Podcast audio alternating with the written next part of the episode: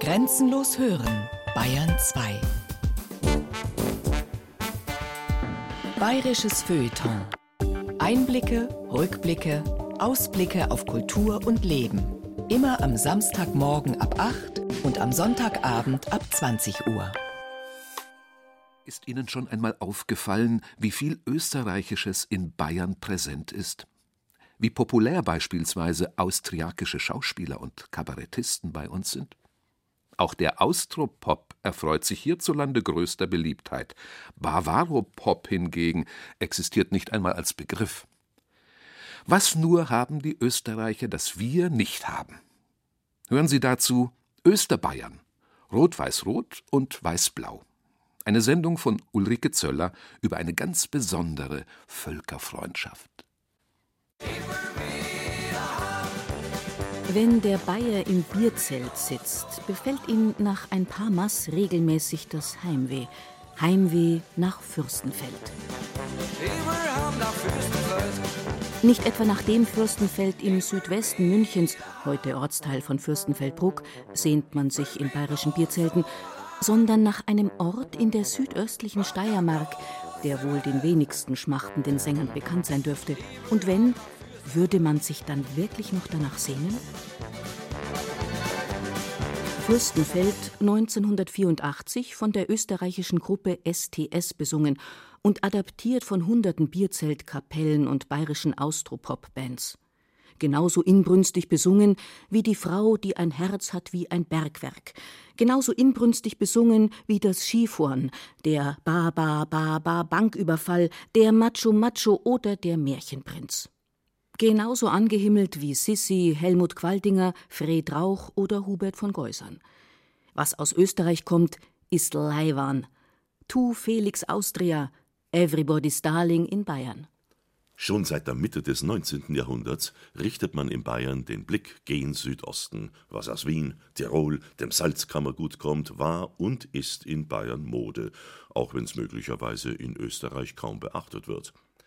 Einer der Trendsetter dessen Modeidee sich in Bayern manifestiert hat, ist Erzherzog Johann von Österreich, der am liebsten im Salzkammergut auf die Jagd ging und sich in Bad Aussee nicht nur in die Landschaft und das unschuldig bäuerliche Leben, sondern auch in die Posthalterstochter Anna Blochel verliebte. Aus der späteren Ehe ging neben Sohn Franz auch eine Modeidee hervor als Zeichen seiner Liebe zur Bäuerlichkeit und zum Landleben ließ der Erzherzog eine hoffähige Frauen und Männerkleidung mit bäuerlichen Trachtenelementen entwerfen, den Steireranzug. Nach dem Vorbild des Steireranzugs wurde in Bayern der Trachtenanzug, auch Reifeisensmoking genannt, kreiert. Form, Stoff und Verzierung unterscheiden sich in Bayern kaum von dem steirischen Prototypen aus der Mitte des 19. Jahrhunderts, dem Anzug aus Lodenstoff mit verzierten Taschenpatten und grünen Lampassen, das sind die Ziernähte an den Hosen, die bei Militäruniformen üblich waren. Verschickt die bayerische Staatsregierung Einladungsschreiben, enthalten diese als Empfehlung zum Dresscode den Hinweis Abendkleid, Smoking oder Tracht, der Trachtenanzug ist dabei dem feierlichen Smoking ebenbürtig und vor allem bei Politikern beliebt. Wo immer man bezeugen will, dass man zu Bayern gehört, zieht man demonstrativ den Trachtenanzug an. Das vermittelt bayerische Volksnähe und bayerische Gemütlichkeit.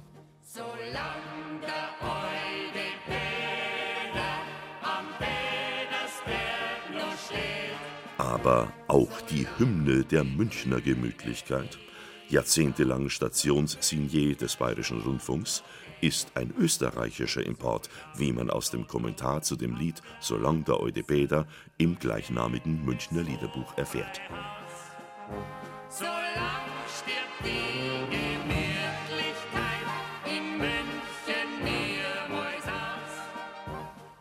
Das Lied geht im Druck von 1880 überliefert auf den Refrain eines Couplets Wiener Gemütlichkeit stirbt niemals aus des Wiener Volkssängers Karl Lorenz zurück. Solang der alte Steffel am Stephansplatz noch steht. In München verbreitet der Volkssänger Michael Huber, ein Heidhauser Wirtssohn und Maurer, den Liedtext ca. 1880 unter dem Titel Solang der alte Peter, der Petersdom noch steht, als Einblattdruck. Gleichzeitkritisch übernimmt er die erste Strophe fast wörtlich von Lorenz, ergänzt den Text um zwei weitere typische münchnerische Strophen Prater als Schnapsfabrik, hohe Kosten für die Wasserleitung und Elektrifizierung und dichtet den versöhnenden Refrain auf Münchner Verhältnisse um. Der alte Peter steht für die Münchner und die bayerische Geschichte seit der Nachkriegszeit, nicht nur für die gemütlichen Seiten der Geschichte. Als Gruß aus der Heimat wird das Lied zusammen mit anderen typischen Münchner Gesängen während des Zweiten Weltkriegs an Frontsoldaten verschickt. Nach dem Krieg versinnbildlichte das Pausenzeichen bei Radio München und dem Bayerischen Rundfunk die Zerstörung der Stadt. Es wurde ohne den Schlusston gesendet.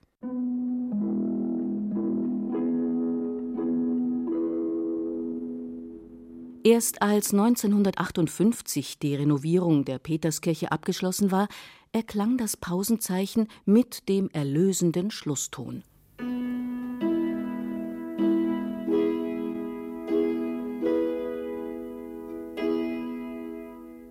Auch Karl Valentin bediente sich dieses ursprünglich aus Wien stammenden Liedes in einem Vortrag über Münchner Kriegsbegebenheiten und dichtete die Titelzeile um in So lang dort rund am Platzl. Valentin nahm aber auch direkte Anleihen bei der Wiener Volkstheater und Volksgesangsszene seine Coupletsammlung, die 1994 beim Piper Verlag herausgegeben wurde, enthält etliche Umdichtungen Wiener Couplets, die Valentin wohl geläufig waren. Der Komiker ist ein bayerischer Nestreu, schrieb der Schriftsteller Alfred Kerr über Karl Valentin. Auch andere Nestreu-Kenner und bekennende Wiener bezeugen dem Münchner Künstler eine Nähe zu dem österreichischen Schauspieler, Dramatiker und Satiriker, der seine Stücke vor allem durch die eingeschobenen, kommentierenden Couplets mit gepfefferter Gesellschaftskritik gewürzt hatte. Nicht nur in Wien selbst waren die Nestroy-Stücke beliebt, sondern auch in einer Stadt, die sich an der Wiener Kultur orientierte Nestroy wurde ja auch häufig in München gespielt. Also er muss ja gar nicht nach Wien gefahren sein, sondern das reicht ja, wenn er es gesehen hat hier. Also Nestroy, der ja irgendwie auch das Wiener Volkstheater neu interpretiert hat, eine neue, wie soll ich sagen, Radikalität gegeben hat, eine neue Schärfe und einen neuen bösen Witz. Da ist ein Nestroy, also ohne Nestroy würde ich auch sagen, ist Valentin bis zu einem gewissen Grad nicht denkbar. Urteilt der langjährige Wahlmünchner, der Wiener Kabarettist Severin Gröbner, der Karl Valentin seinen Lieblingskünstler nennt aber er gibt auch zu bedenken, dass nicht alles wienerisch ist, was wir dafür halten. Ein Großteil der Nestor-Stücke sind populäre französische Boulevardstücke, die sich der Nestor hat kommen lassen, übersetzen lassen und ein bisschen bearbeitet und gesagt, hurra, ich habe ein neues Stück. Selbst das Couplet die scheinbar ureigenste Form Johann Nestreus, die im München des beginnenden 20. Jahrhunderts von den Volkssängern nachgesungen und nachempfunden wurde, entstammt nicht unbedingt zu 100 Prozent dem unbestrittenen Ideenreichtum des Wiener Genius. Im Grunde genommen muss man sagen, dass das Couplet-Singen, also das Bestätigen durch einen gleichbleibenden Nachsatz sozusagen, einen sängerischen, das geht ja bis in die Jesuitendramen zurück. Das geht bis ins 14. Jahrhundert, glaube ich, zurück. Das heißt, das ist so eine prinzipielle musikalische Gestaltungsform, dass man nicht sagen kann, dass die Münchner das von Wien hätten. Meint Rudolf Pietsch vom Institut für Volksmusikforschung und Ethnomusikologie an der Universität für Musik und Darstellende Kunst Wien. Und auch Josef Vocht vom Institut für Musikwissenschaften in München verwehrt sich gegen die Annahme, die Münchner Volkssängerszene hätte ohne das Wiener Vorbild nicht entstehen können. Das Modell des kommentierenden Couplets, so meint er, sei eher dem Zeitgeist geschuldet großstädtisches Unterhaltungslied entsteht praktisch in allen Metropolen, nicht nur in München und Wien, sondern wirklich in allen Großstädten. Und diese Liedrepertoires haben eng miteinander zu tun. Der eine kupfert vom anderen ab. Sie erhalten überall eine regionale Komponente, weil natürlich die Sänger oder Schauspieler jeweils im regionalen Dialekt auftreten. Was das Couplet konkret betrifft, das ist das von den Wiener Bühnen natürlich abgeschaut worden ist, dann muss man festhalten, dass dieser zu der Zeit, als er München, heute ist München ja eine Metropole, und damals war das ein Dorf mit einem König. Aber sonst war eigentlich nichts mehr. Eigentlich ein Dorf. Entschuldigung.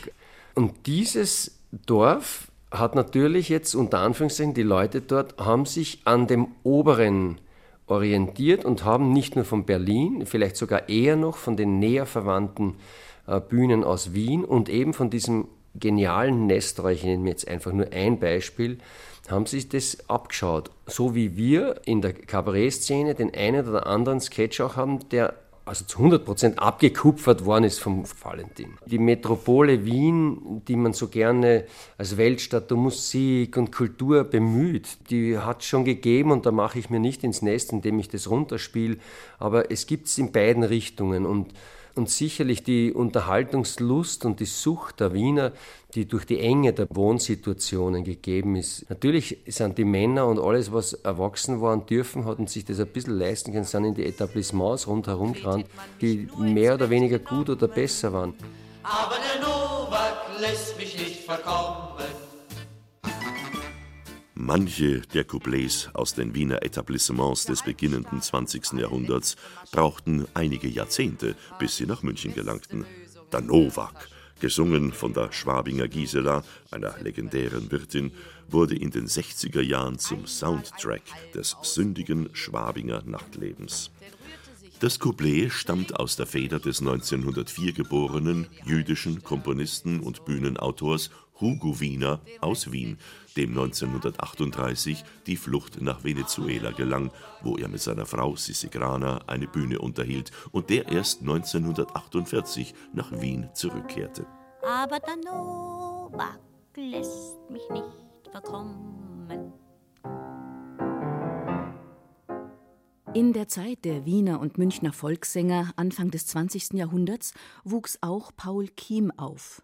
Die Eltern hatten ein Milchgeschäft in der Hessstraße. Weil die Brüder früh ihre Mutter verloren, mussten sie sich bald nach eigenem Broterwerb umsehen. Paul Kiem schloss sich seinem Bruder Edi an, mit dem er in Bierkellern, Wirtshäusern und Vorstadtbretteln sang und jodelte, ohne allerdings die Frage zu stellen, die ihn später beschäftigte, was nun echtes und was unechtes oder wie man später sagte, volkstümliches Liedgut sei. Erst als er das Volkslied Sammeln und Pflegen als seine Aufgabe betrachtete, trennte er die Spreu des städtischen Couplets, schlagerähnlicher oder derber Gesänge vom ländlichen, unschuldigen Weizen, den zu sammeln und zu verbreiten es sich lohne.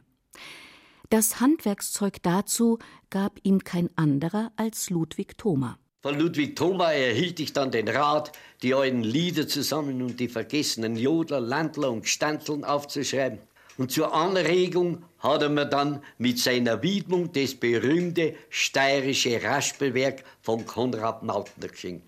Auch erfuhr Paul Kiem durch Ludwig Thoma von dem Wiener Professor Josef Pommer, dem Herausgeber der Wiener Zeitschrift Das Deutsche Volkslied. Der Kim Pauli hat ja als Abonnent das Deutsche Volkslied, und das ist das Sprachrohr immerhin der österreichischen Volksmusikpflege gewesen, das hat er bezogen und verschlungen und umgesetzt. Und also da, glaube ich, ist auch ein ganz starker Einfluss in allen Bereichen der Volksmusik gegeben. Zeitlebens sah Kim Pauli in der Arbeit der österreichischen Forscher und Sammler das Ideal der Volksliedpflege.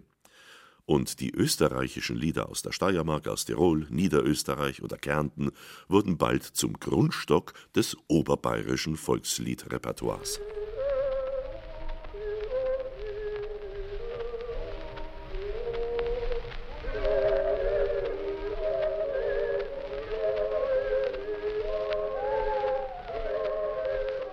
Und dann wäre es ungerecht, wenn man nicht ehrlich sagen würde, dass unsere großen Lehrmeister, von denen ich am meisten profitiert habe, unsere, die Österreicher waren. Professor Josef Pommer, Professor Liebleitner, Ritter von Gera. Mein Gott, da würde man gar nicht mehr fertig, wollte man diese Professoren alle aufzählen. Das zeigt uns, dass sich in Österreich viel mehr studierte Leute der Sache angenommen haben. Und die Österreicher sind auch liederreicher wie wir. Wir sind hergegangen und haben unsere, die österreichischen Lieder bei uns eingepflanzt. Und diese Pflanzerl sind aufgegangen. Wir Oberbayern haben ja ganz wenig Jodler gehabt.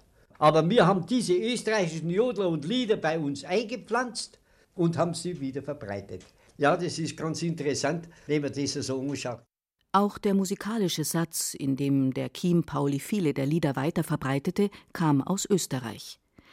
Der österreichische Musikwissenschaftler Professor Walter Deutsch untersuchte die Ursprünge des später als typisch bayerisch geltenden und fand heraus, als Abonnent der Zeitschrift Das Deutsche Volkslied hatte Chiem Pauli von der Herausgabe des Heftes Niederösterreichische Volkslieder und Jodler aus dem Schneeberggebiet erfahren und sicher hatte er die Besprechung von Karl Liebleitner im Jännerheft der gleichen Zeitschrift gelesen. Darin heißt es unter anderem: In den Liedern dieser Sammlung ist die Harmonie das Wesentliche, Wertvolle, Charakteristische, ja oft Berückende.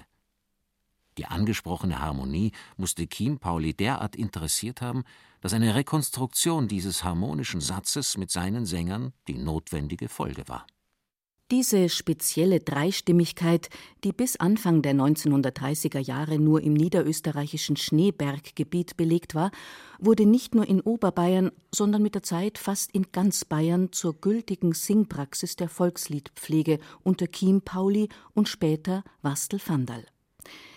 Echt bayerisch klingt es heute noch in den Ohren vieler nur, wenn im Satz des niederösterreichischen Schneeberggebietes gesungen wird. Und damals schmeichelte die dreistimmige Harmonie nicht nur den Ohren, sondern sie wurde sofort als typisch bayerisch bzw. typisch alpenländisch empfunden. Die Betonung der alpenländischen Einheit mit Österreich passte zudem zum Zeitgeist. Der 1938 vollzogene politische Anschluss Österreichs wurde auch kulturpolitisch vorbereitet. Also die Alpen und das Alpenland, das haben wir ja schon sehr lange, aber alpenländisch als Adjektiv und als Label ist Sprachgebrauch der Zwischenkriegszeit ganz eindeutig. Natürlich versucht man hier etwas zusammenzufassen, was durch nationalstaatliche Grenzen nach dem Ersten Weltkrieg getrennt wurde, nämlich eben Süddeutschland und Österreich, also die süddeutsch-katholisch dominierten Landschaften. Und dafür hat man diesen Kunstbegriff des Alpenländischen gebraucht.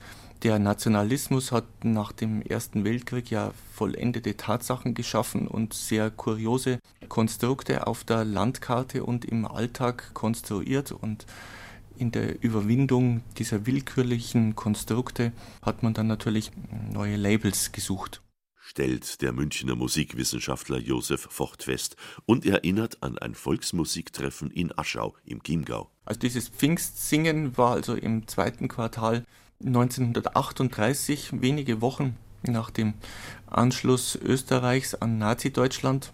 Und dieses Pfingstsingen wurde natürlich von den Nationalsozialisten als groß angelegte Verbrüderungsschau verkauft in den Medien, also vorrangig im Rundfunk und in den Printmedien dieser Zeit.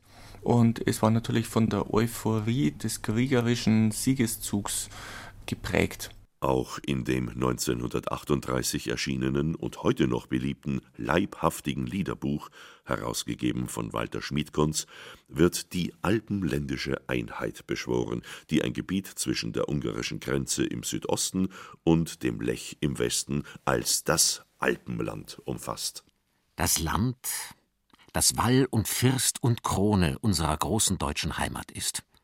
Das Land der sehnsuchtsgrünen Berge, ist das Land unserer Lieder.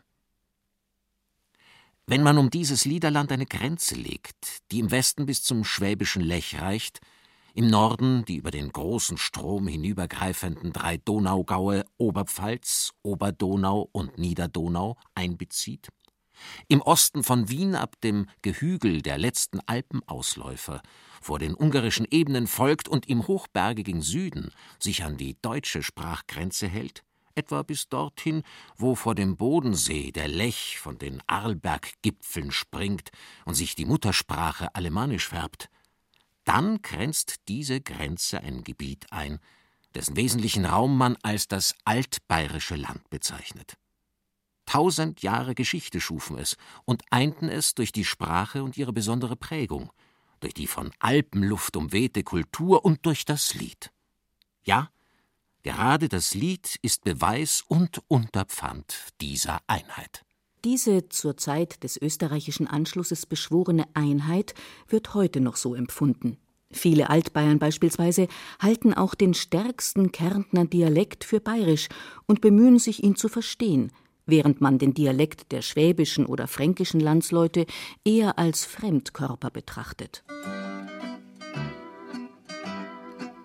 Das Harry Lime-Thema, dieses von Anton Karas komponierte Stück, gehört zum Standardrepertoire für jeden bayerischen Zitterspieler. Es erklang als Soundtrack zu dem düsteren Schwarz-Weiß-Film Der dritte Mann, der mit Orson Welles in einer der Hauptrollen im Wien der unmittelbaren Nachkriegszeit spielt. Man wusste damals nicht recht, wem man trauen konnte.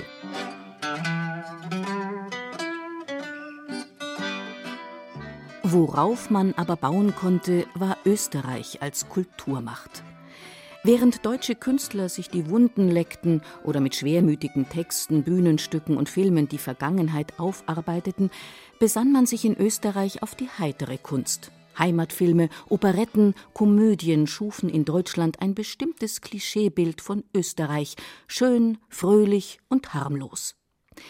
Die Försterchristel, das Mariandel aus dem Wachauerlandel oder die Christel von der Post waren beliebte Schlager- und Operettenmelodien, mit denen die Nachkriegsgeneration aufwuchs. Hans Moser, Paul Hörbiger, Waltraud Haas, Peter Alexander, Johanna Matz oder Maria Schell. Diese Schauspieler und Schauspielerinnen standen für ein unbeschwertes Leben, nach dem man sich nach dem Krieg sehnte. Und nicht zuletzt kurbelten die Heimatfilme den österreichischen Fremdenverkehr an oder vermittelten das Bild des großen Kaiserreiches in Glanz, Gloria und ein bisschen an romantischen Schmerz. Schön, was? Herrlich. Die unglückliche Kaiserin Sissi von Österreich rührte die bayerischen Herzen. Aber die Hauptdarstellerin Rumi Schneider betrachtete kaum jemand als Österreicherin, ebenso wenig wie die Seelchen genannte Schauspielerin Maria Schell, den Wiener Wahlhanseaten Freddy Quinn oder später die Schauspieler Hans Brenner, Nikolaus Parüler oder Kurt Meisel. Österreichische Schauspieler waren in den 1960er bis 80er Jahren allgegenwärtig in bayerischen Wohnstuben, Flimmerkisten und Musiktruhen. Warum sie zu Hunderten deutsche Bühnen und Studios eroberten? Nun, in Österreich selbst war der Markt begrenzt, gerade für Schauspieler, die von großen Häusern oder urbanem Publikum abhängen. Das urbane Publikum ist natürlich in Österreich nicht so dicht gesät, weil wir haben in Wahrheit nur zwei wirkliche Städte. Das ist Wien natürlich und dann Wien und dann Wien und Wien und dann irgendwann Graz. Und dann kommen noch so größere Ortschaften wie Linz und Salzburg. Das ist aber Salzburg, also das ist ungefähr so groß wie Würzburg. Ja, und das ist aber schon die viertgrößte Stadt hm, schwierig. Ne? Und Augsburg ist größer als Graz. Also man sieht, da sind schon die Dimensionen anders. Dazu kommt, dass die österreichischen Künstler in Bayern mit offenen Armen empfangen wurden. Vielleicht, weil sie gerade in der Nachkriegszeit für Unbeschwertheit standen, mit ihrem Charme über die Margarine- und Malzkaffeezeit wegspielten und die heile Welt der Berge oder eines Wiener Kaffeehauses in die Wohnzimmer brachten.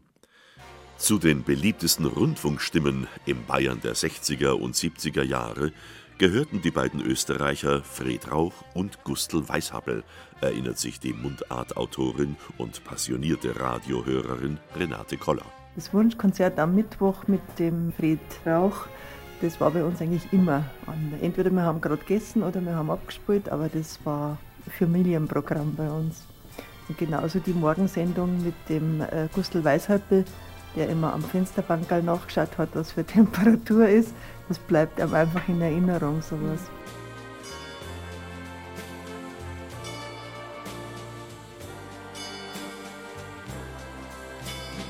Die beiden beliebten Rundfunkmoderatoren vermittelten mit ihrem Charme Ruhe und Gemütlichkeit in den Morgen- und Abendstunden oder auch am Sonntagmittag. Die erste Sendung mit Fred Rauch fand nämlich nicht am Mittwochabend statt und seine erste Tätigkeit als Künstler in München bestand auch nicht im Überreichen von vokalen Charmbouquets, sondern im Vortragen bissiger, witziger Texte auf der Kabarettbühne. In seinem Ensemble Der bunte Würfel erzählte er 1984 in der Sendung Wenn du auch nicht mehr der Jüngste bist, seinem Kollegen Franz Messner. Naja, ich hatte das große Glück, und das ist eine der schönsten Erinnerungen, die ich habe, Die Sache war so, dass der Helmut M. Backhaus und die Irene Eckert von der Kabarettabteilung des Bayerischen Rundfunks damals bei uns im bunten Würfel als Gäste waren im Zuschauerraum. Und zwar hatte der Backhaus damals sein Zehnerl-Kabarett und später dann der Theo Riegler sein Nudelbrett. Und die haben uns einfach geholt und das war so wunderbar. Der Sprung vom Zehnerl Kabarett zu Jimmy Jungermann war dann ein ganz kleiner. Der Jimmy Jungermann hat mich gehört und gesehen, hat gesagt, du, weißt was, ich hätte so das Gefühl, dass eine gemütvolle Plaudersendung fällig wäre. Ein Schallerl Café, so Sonntagnachmittag um eins, ja. Der hat, Möchtest du der, das hat, machen? der hat erfahren, dass du Wiener bist. Ja, ja, ja, ja, natürlich. Und da habe ich gesagt, ja, das mache ich gern. Und da war die erste größere Serie, die über eineinhalb oder gar zwei Jahre gelaufen ist, jeden Sonntag. Ja, mit, ein, mit einer sehr, sehr schönen Einführungsmusik. Von Hermann Leopoldi. Wollen wir rufen, ein Kaffee, ein gutes Buch zu lesen am Kanapee. Das Radio stellt man auf leise Musik. Hat einen sehr gemütlichen Eindruck auf mich gemacht und hat das eigentlich sehr natürlich alles gebracht. Und es war eine Sendung, die wir eigentlich mal alle gern gehört haben. Bis dann Wünsche aufgetaucht sind wie Elvis Presley, das hat dann unser Vater gar nicht mehr hören wollen. Vielleicht, weil die amerikanischen Klänge dann doch die bayerische Idylle zerstört hätten. Fred Rauch stand für die Hörerschaft trotz seines Wiener Charmes nicht für österreichische Klänge, sondern für typisch bayerische. Die auch eher bayerisch geklungen haben in unseren Ohren, gell? Und nicht als von einem Österreicher. ich hätte die voll aus Bayern anerkannt. Dazu kam, dass Fred Rauch keinesfalls nur Rundfunkmoderator war, sondern entscheidend hinter den Kulissen zu dem beigetragen hat, was man heute noch als typisch bayerisch empfindet. Mach mal Brotzeit, Brotzeit ist die schönste Zeit, weil uns dann die Arbeitszeit wieder besser freut. Es muss ein Sonntag gewesen sein, ein Tag voll hellem Sonnenschein. Jo, mancher lernt's nie, das fahr mit die Ski. Aber mein Hans, der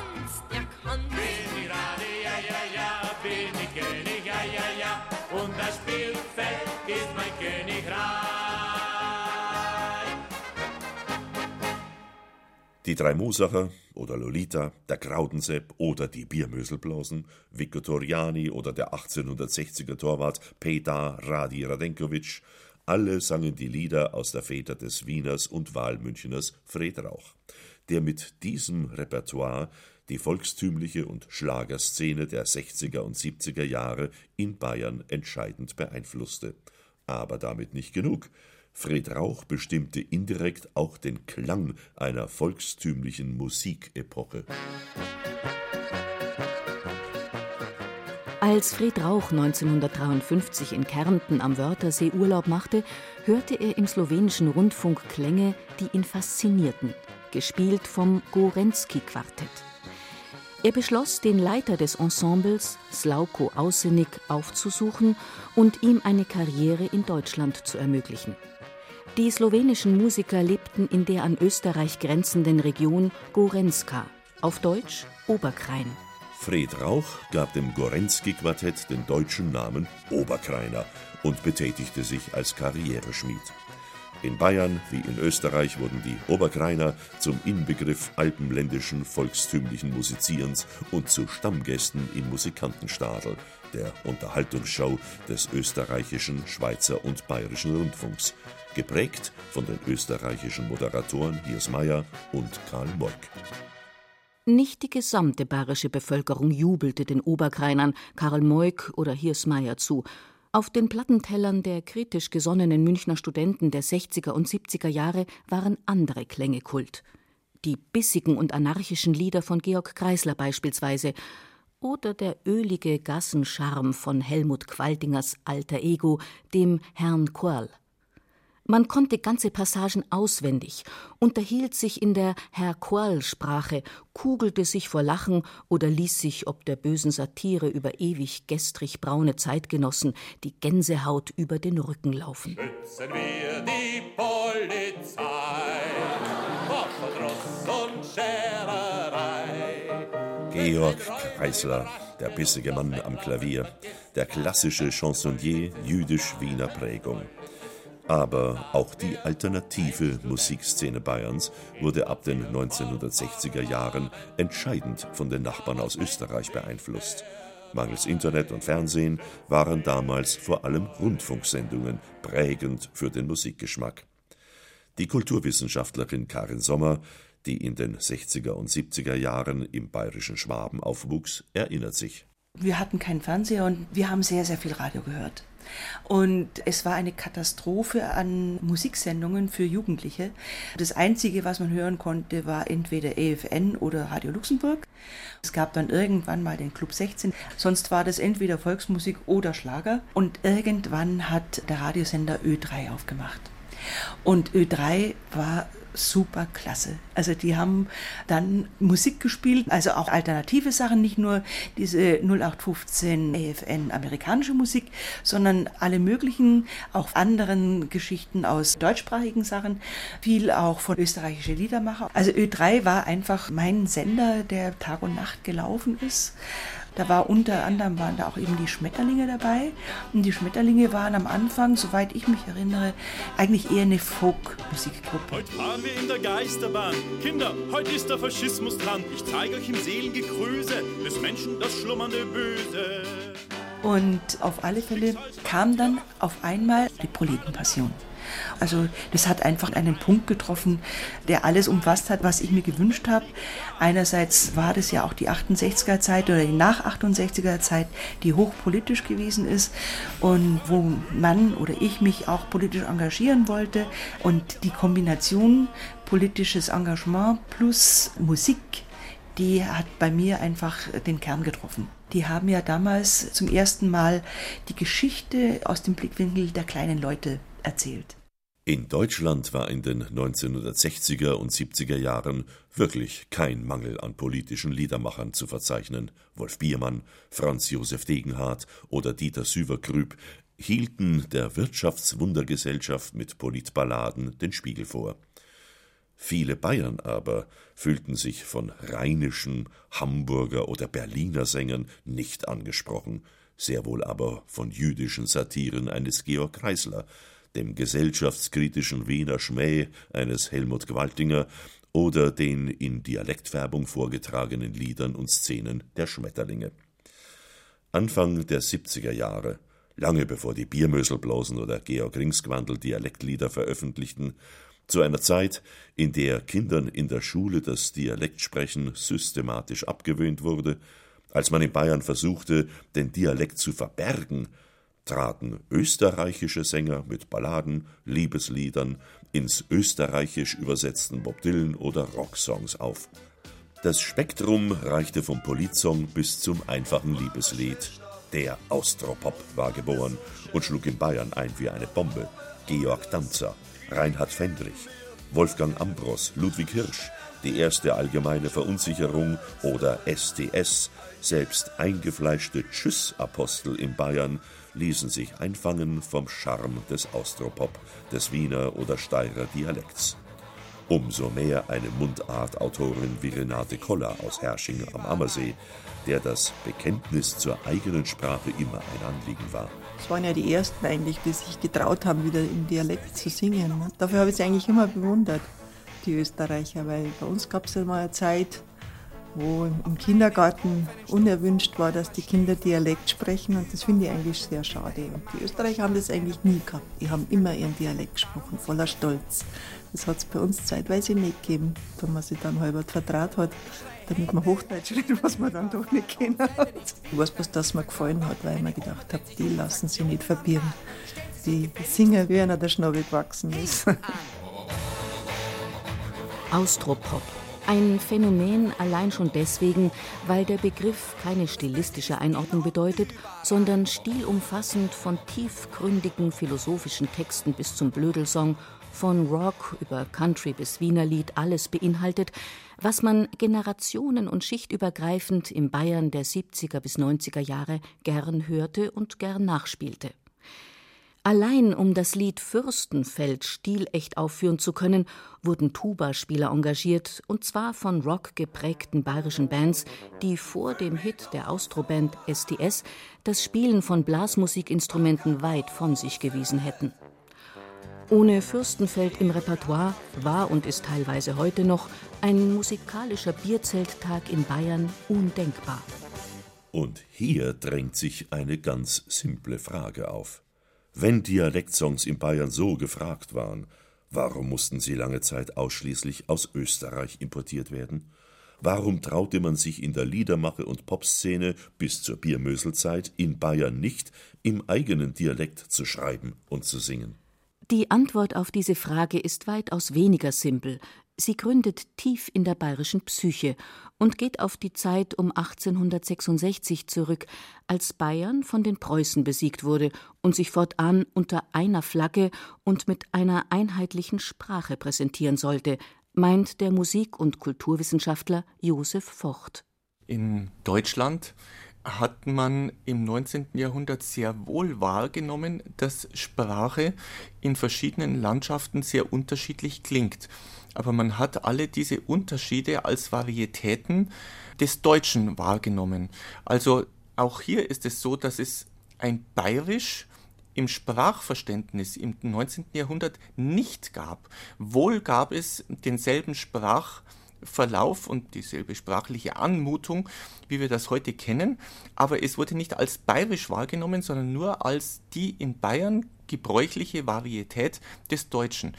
Erst mit der Einführung der Rechtschreibreform 1901 entsteht dann das öffentliche Bewusstsein, dass es also sowas wie die Regelsprache gibt und dann noch was anderes, also die Normverletzungen, die Normabweichungen.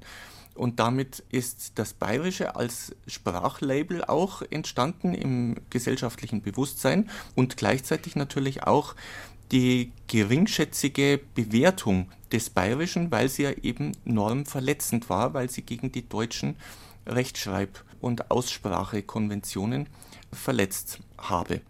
In Österreich spielt dieser Konflikt von Norm und Normverletzung keine Rolle, weil in Österreich ja niemand nach der deutschen Standardsprache sprach und schrieb. Insofern galt das Österreichische praktisch nie als Normverletzung, so wie das Bayerische, sondern halt einfach als das in Österreich gebräuchliche Deutsch. Entspringt also die bayerische Affinität zu allem Österreichischen aus einem Mangel an weißblauem Mir san mir Bewusstsein? Oder was haben die Österreicher, das die Bayern nicht haben? Ja, auf jeden Fall gehen sie sehr viel unverkrampfter und selbstbewusster mit ihrer Sprachvarietät um. Das ist zweifellos so und dann vermute ich natürlich auch eine andere gesellschaftliche Akzeptanz in Österreich. In Bayern ist es natürlich nach wie vor so, dass durch Bildungskanäle, einerseits Schule, andererseits Medien, natürlich immer noch suggeriert wird, dass Dialektsprecher minderwertig und minder bemittelt seien. Der Bayer ist quasi ein Hybrid, weil er ist natürlich von seiner Sprache her und auch von der Mentalität in großen Teilen natürlich dem Österreicher eher verwandt als dem, sagen wir mal, Berliner oder dem Hamburger oder dem Schleswig-Holsteiner oder dem Westfalen. Ist aber natürlich durch die Tragödie des Jahres 1866 in das preußisch geprägte Kaiserreich eingetreten worden. Und da sitzt er nun, der Bayer. Und ich habe immer das Gefühl in Bayern, dass er nicht so ganz weiß, wo er hingehört. Und deshalb, weil er es nicht genau weiß, entwickelt er dann quasi aus Trotz ein gewisses Mir san mir, weil das stimmt ja auf jeden Fall. Und insofern ist er nicht klar einzuordnen meint der in Deutschland lebende Kabarettist Severin Gröbner, der sich in seinen Programmen immer wieder mit dem Verhältnis der Österreicher zu den Deutschen und zu den Bayern auseinandersetzt, sich auch mit der schwierigen Frage beschäftigt, ob der Bayer aus österreichischer Sicht nun mit dem Schmähwort Piefke bedacht werden kann oder nicht. Ist der Bayer ein Piefke? Wenn man in Wien als Bayer ankommt zum Beispiel, ja, äh, und die fragen dann, wo kommst du denn her? Und dann sagt man aus München, Augsburg, äh, Regensburg etc. Dann sagen die, ah, du bist ja Piefke, aber wenn man dann draufkommt, ach so, na, das ist ja Bayern, sagt, ah, das passt eh, da bist du eh einer von uns. Also auch hier ist der Österreicher dann auch äh, genauso indifferent in seinem Urteil, wie die bayerische Existenz ebenso ist. Ein bisschen Österreicher, ein bisschen Piefke. Das schlägt sich auch in der Bühnen- und Unterhaltungskunst der Bayern nieder. Die vielbeschworene Gleichheit unter Bajuwaren aus Österreich und Bayern kann dem Härtetest, zumindest durch Severin Gröbner, nicht ganz standhalten. Der Humor ist in Bayern, würde ich sagen, im Vergleich zu Wien doch, das gibt es das schöne bayerische Wort, krachert. Ne?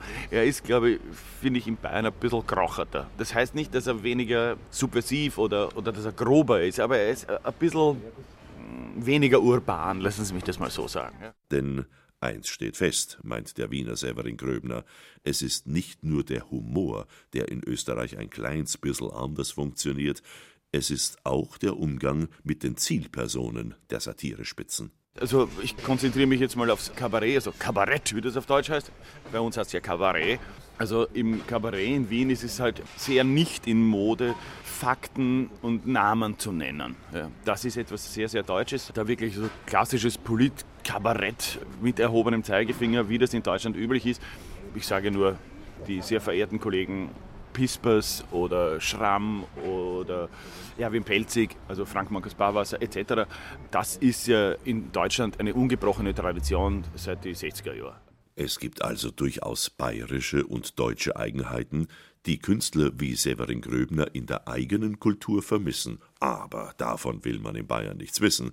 Was aus Österreich auf bayerischen Bühnen, CD-Playern oder Bildschirmen erscheint, ist etwas Besonderes, überstrahlt vom österreichischen Charme und Selbstbewusstsein. Beim Blick von München auf Wien, von Bayern auf Österreich, hat der Bayer immer das Gefühl, etwas hinterherzuhinken, beispielsweise dann, wenn es um die eigene Standortbestimmung geht, den Umgang mit der eigenen Tradition. Das Hirtamadel war ein verbreiteter Volkstanz in Bayern und Österreich. Nur hätte sich jeder bayerische Disco-Besucher eher die Zehen abgehackt, als einen bayerischen Volkstanz auch nur anzuhören, geschweige denn darauf zu tanzen. Hubert Achleitner aus Bad Geusern ist es gelungen, die Melodien des Salzkammerguts in die Charts und die Bayern zum Jodeln zu bringen, die Tradition ursprünglich als etwas verstaubt Konservatives betrachtet haben. Also für die traditionelle Volksmusik, da hat man mich jagen können. Das fand ich sowas von furchtbar und sowas von altbacken und vor allem auch so festgefahren. Als dann diese neue Volksmusik gekommen ist, also Hubert von Geusern, er hat eine Ausstrahlung gehabt, die einen wirklich mitgenommen hat. Also das war schon auch noch eine ganz neue Erfahrung. Da haben sie mir wieder Welten aufgetan und ich bin ja heute auch begeisterte Jodlerin. Also geprägt haben mich Ray Charles und Konsorten. Aber bei der Musik aus Österreich waren es die EAV und Adwenger. Das hätte der europäische Hip-Hop-Gegenentwurf sein können. Es gibt zwar genügend Österreicher, die über ihr überschaubares Land nicht hinausschauen können, aber dann auch die, die mit ihren Traditionen, Mentalitäten, Eigenheiten tatsächlich was in der Welt wollen. Die liefern einfach schwer verzichtbare Beiträge ab, mit dem Bestehen auf eigenem, verbunden mit dem Talent, dafür eine Form zu finden, die weit über die regionale Verbreitung Interesse wecken kann. Meint Hage Hein, bekennender Austrophiler und Manager von Hubert von Geusern. Tatsächlich wurde durch die Arbeit seiner Agentur, die die österreichische Traditionsqualität in Bayern vermarktet, eine Lawine losgetreten. Inzwischen trauen sich viele bayerische Bands ebenfalls mit Mundarttexten und Bearbeitungen von traditioneller Musik auf die Bühne.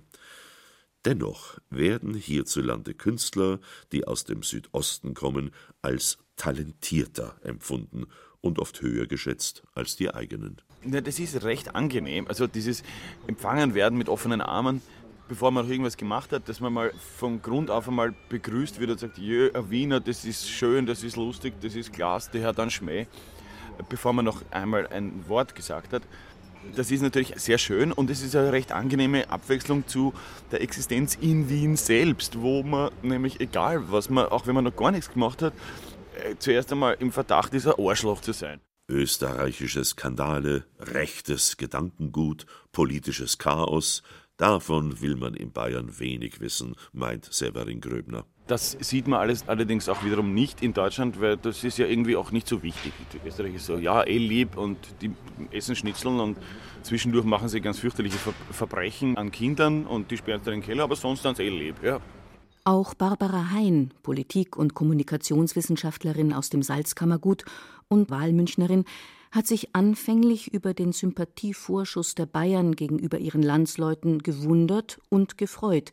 Die Freude daran ist aber nicht ungetrübt. Die Deutschen lieben Österreich, aber sie nehmen es auch nicht ernst. Nicht als Akteur sozusagen im großen Europa, sondern Österreich ist eher so wie die Petersilie. Zierde und Beiwerk, aber es macht nicht satt. Natürlich ist es manchmal leicht, aus einem Land zu kommen, das grundsätzlich mit Sympathien überhäuft wird. Das ist das eine. Andererseits würde ich mir schon auch wünschen, dass, dass auch die Deutschen da einen anderen Blick drauf kriegen, weil das wird die Deutschen vielleicht auch mal ein Stück erleichtern mit ihrem eigenen Hader mit der Vergangenheit. Und das Dritte ist, dass tatsächlich, wenn man jetzt Österreich nach allgemeinem Maße messen würde, dann müsste man es auch in einem anderen Maße ernst nehmen. Weil das ist ja die Kehrseite. Also solange man alles nett und lustig und liebenswürdig und charmant findet, hat man natürlich eine Haltung, die sozusagen vom Großen auf das Kleine blickt. Und das finde ich tut erstens nicht gut und zwar also könnte, man könnte einmal erwachsen werden und auch Verantwortung übernehmen für das, was man macht. Wer als Künstler Verantwortung übernimmt in Österreich, wird dort nicht unbedingt geliebt. Beispiele wie Thomas Bernhard, Elfriede Jelinek oder Georg Kreisler beweisen es. Während es in Deutschland zum Arbeitsalltag der Künstler gehört, sich mit der Vergangenheit oder der Politik auseinanderzusetzen, wird man in Österreich eher als Nestbeschmutzer betrachtet.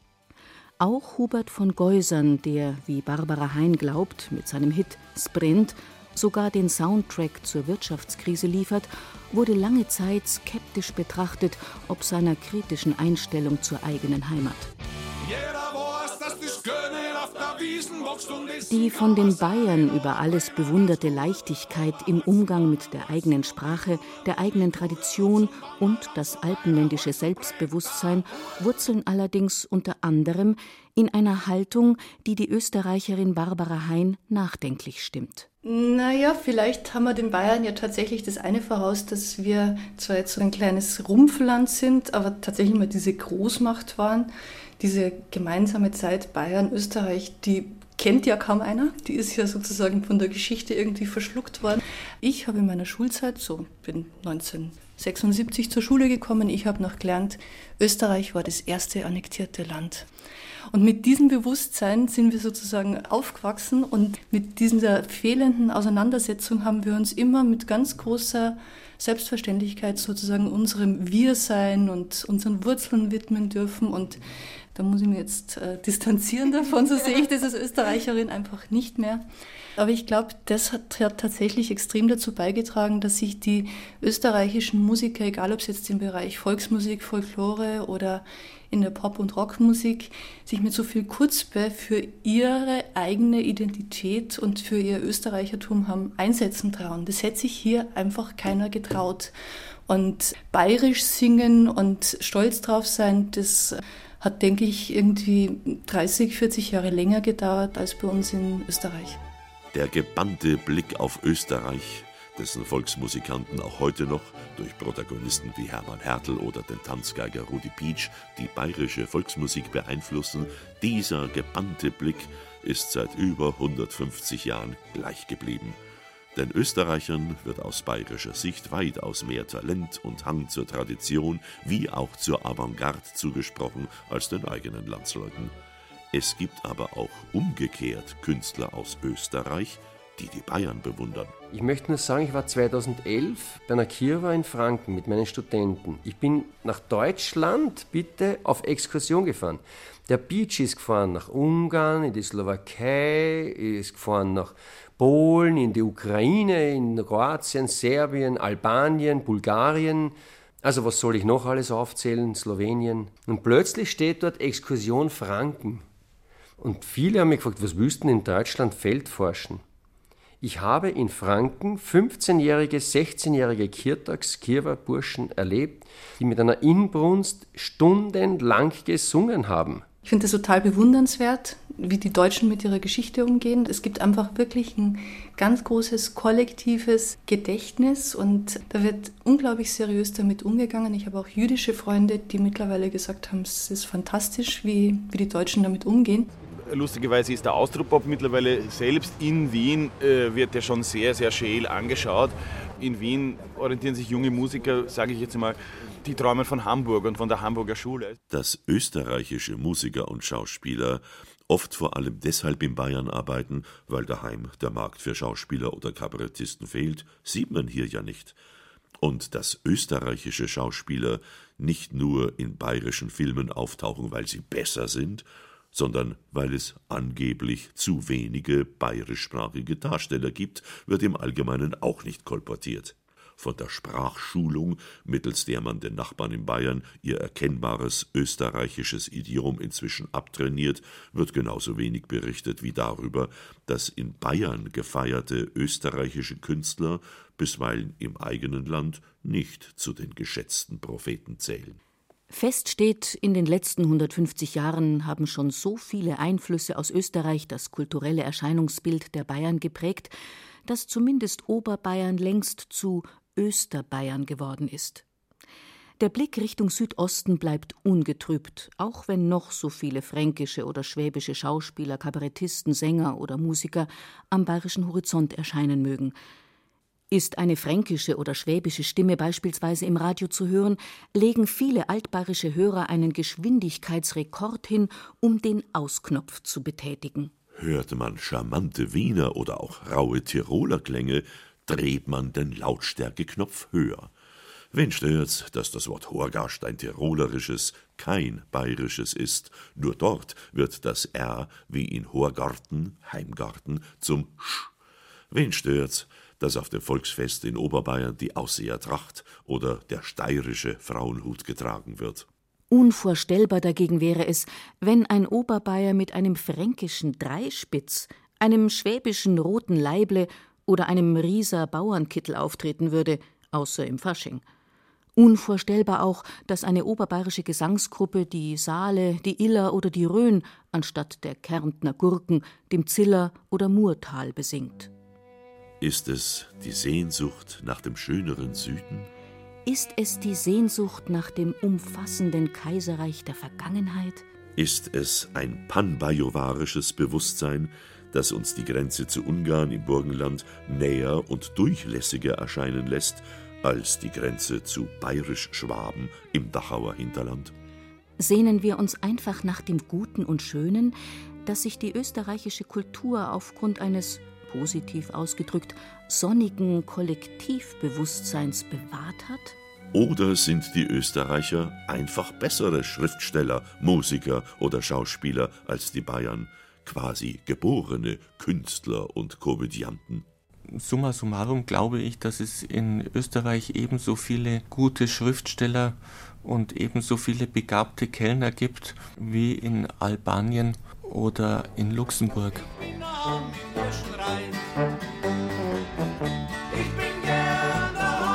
Nicht immer sagen, die haben alles besser und die haben alles besser. Wenn man sich genau damit beschäftigt, stimmt es ja halt auch nie wirklich. Ich bin da am Kirschenrhein.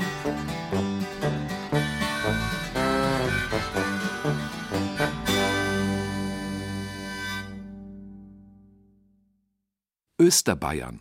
Rot-Weiß-Rot und Weiß-Blau. Sie hörten ein bayerisches Feuilleton von Ulrike Zöller. Es sprachen Ruth Geiersberger, Gerd Anthoff und Hans-Jürgen Stockerl.